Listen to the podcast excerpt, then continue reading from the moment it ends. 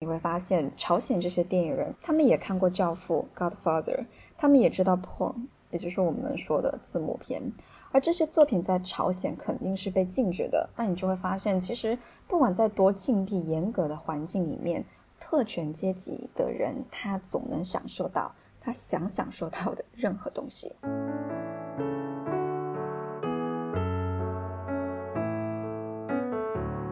Hello，大家好，我是诗萌。今天我们要分享一部澳大利导演安娜·普罗诺夫斯基拍摄的一部纪录片，它的中文译名叫做《解构朝鲜电影》，那它的英文名呢叫做《M High in Creation》。根据影片去理解的话，意思应该是在创作中要有远大的目标。所以中文的翻译呢，可能并不是说很相应，但是这部纪录片确实是跟朝鲜电影有关的。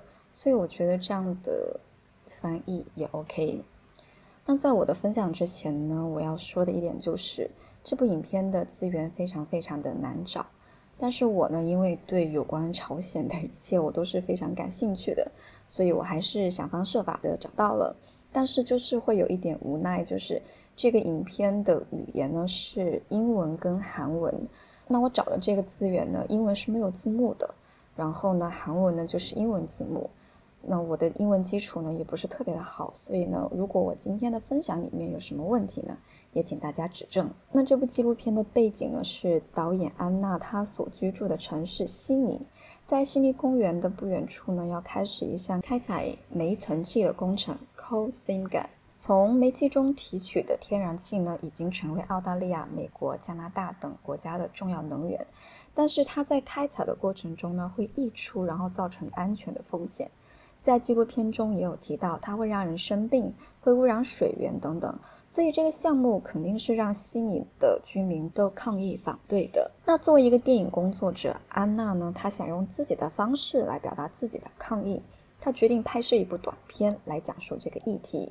那要战斗，就得拿起自己的武器。导演安娜觉得朝鲜前领导人金正日呢是一个电影天才，他觉得金正日拍过很多很多的电影，通过这些电影呢，让几千万的朝鲜人民都听从他的领导。还有他在七十年代出了一本关于电影的书籍。那么这个导演的理由呢，我就不做评价，因为每个人呢他都可以有自己的看法嘛。于是呢，安娜就踏上了去朝鲜的旅途，去请教朝鲜的电影人如何用朝鲜电影的方式来拍她要拍的这部环保议题的短片。那这部纪录片呢，是安娜在朝鲜请教朝鲜电影人和他们在澳大利亚筹备拍摄，两个时空双线交叉进行的。安娜在朝鲜向电影人请教的过程呢，是通过金日成那本电影书籍中的六个理论来进行的。这个六个理论呢，有关导演在电影中的位置、演员该如何表演、音乐的重要性等等。具体是什么样的理论呢？大家感兴趣的话呢，也可以通过电影去了解。那在这里呢，我就是想分享一下我的个人感受。首先是你会发现，从以前看过的相关作品到这一部。无一例外的，朝鲜所有人民在所有的场合都要说一句：“这是我们伟大领导人做的，我们伟大的领导人设计的。”仿佛就是朝鲜的最高领导人什么都会，什么都亲力亲为，还是一个科学、娱乐、艺术、生活各方面的朝鲜最优秀的天才。说到这里呢，也分享一个跟今天的这个主题有关的一个小故事。一九七八年，金日成在香港将韩国著名导演申相玉及前妻绑架到朝鲜，让他为朝鲜拍电影。从一九七八年被绑架到一九八六年在柏林营长逃脱，这八年间呢，申相玉拍了七部作品，其中最有名的就是《平壤怪兽》。这部电影呢，在豆瓣的评价还不错。那我有时间，我也想找来看看。然后呢，据说后来金日成说，《平壤怪兽》这部电影是他拍的。嗯，所以金家人果然是各方面都很优秀的人。然后呢，这部纪录片是二零一三年的。通过纪录片，你会看到正在拍电影的朝鲜电影片场，你会发现他们现在还是在用胶片在拍电影。所以你会看到他们的电影，除去他们一贯的那种伟大的思想，其实画面还是蛮有质感的。在如今这个数字年代，我觉得也是挺难得的。还有一个呢，就是你会发现朝鲜这些电影人，他们也看过《教父》（Godfather），他们也知道 porn，也就是我们说的字幕片。而这些作品在朝鲜肯定是被禁止的。那你就会发现，其实不管在多禁闭、严格的环境里面，特权阶级的人他总能享受到他想享受到的任何东西。第四个呢，就是我们都知道，很多朝鲜人都想要或者已经脱离朝鲜，因为那就是一个完全没有自由的国度，所以我们一般不会去想会有其他国家的人想要住在那里。前几年呢，我看到一个新闻，就是有一个外籍人士，他主动选择去朝鲜，那我真的就很不能理解。然后在这个纪录片中，我们也看到了白人演员，那安娜就问他是住在这里吗？那他说是的，所以我也还是很难理解，就是为什么会选择住在那里呢？怎么可以做得到呢？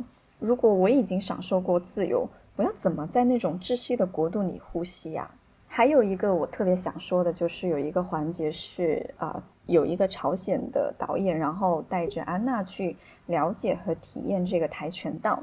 那结束之后呢，他们就出来，然后呢，导演会让一个男演员和一个女演员，就是在安娜面前呢，就是去演一个场景。那当时那个女演员呢，她穿着裙子，然后呢，在一旁就是用跆拳道的方式在踢腿。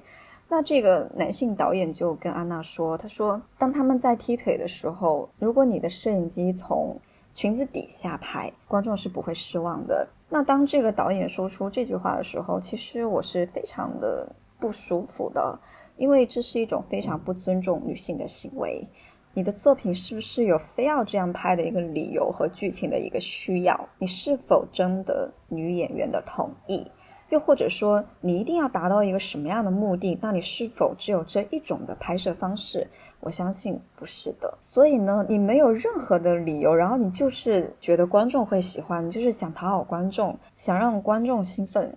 那我觉得你这完全是一个男人自己的单方面的想法。然后其实电影还有很多关于朝鲜风貌啊，他们的制片厂啊，他们。对于美国或者澳大利亚的认知啊等等的一些描绘，整体来说，我觉得是一个比较嗯偏喜剧 这样的一个纪录片，就看下来你会觉得很幽默、很放松，时不时的会想笑，因为里面真的有很多地方你真的会觉得很想笑。那从澳大利亚人与朝鲜人的相处方式呢，你也好像就看到了西方人与我们相处的样子。那因为安娜呢会在这些朝鲜人面前呢讲述很多澳大利亚的人们为了阻止这个煤气层的这个项目所做的抗议。那这些电影人呢，他们也会说啊，人民的力量是伟大的，他们这么做是对的，只要他们集合起来就能达成目标。然后说在朝鲜也是。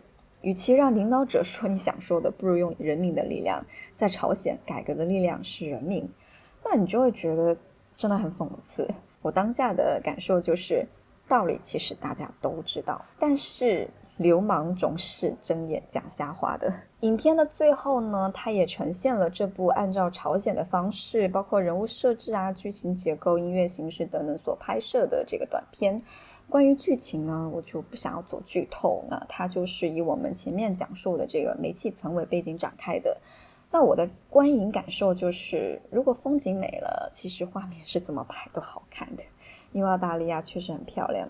然后呢，这个短片呢，也确实是会带着浓浓的北韩的风味。嗯，我觉得是有一点水土不服的样子。特别是当你看着自由奔放的澳大利亚脸孔以北韩那种深沉啊壮大的方式去演戏的时候，嗯，我真的很容易跳戏。然后再加上不太合时宜的这个北韩风格的配乐，其实单就音乐来说，我觉得朝鲜元素的这个音乐的抒情性其实还是很强的。最后呢，我想分享的是导演在影片最后的一句话。People power is not some crazy socialism fantasy. It's one weapon we share. 就是说，人们的力量不是疯狂的社会主义幻想，它是我们共享的一个武器。那我就是希望大家，不管面对环保还是其他我们自己应有的权益的时候呢，我们大家可以团结起来去争取，这就是我们战斗的武器。好，那这一期的看片儿就分享到这里。也期待大家的互动关注，我们下期再见，拜拜。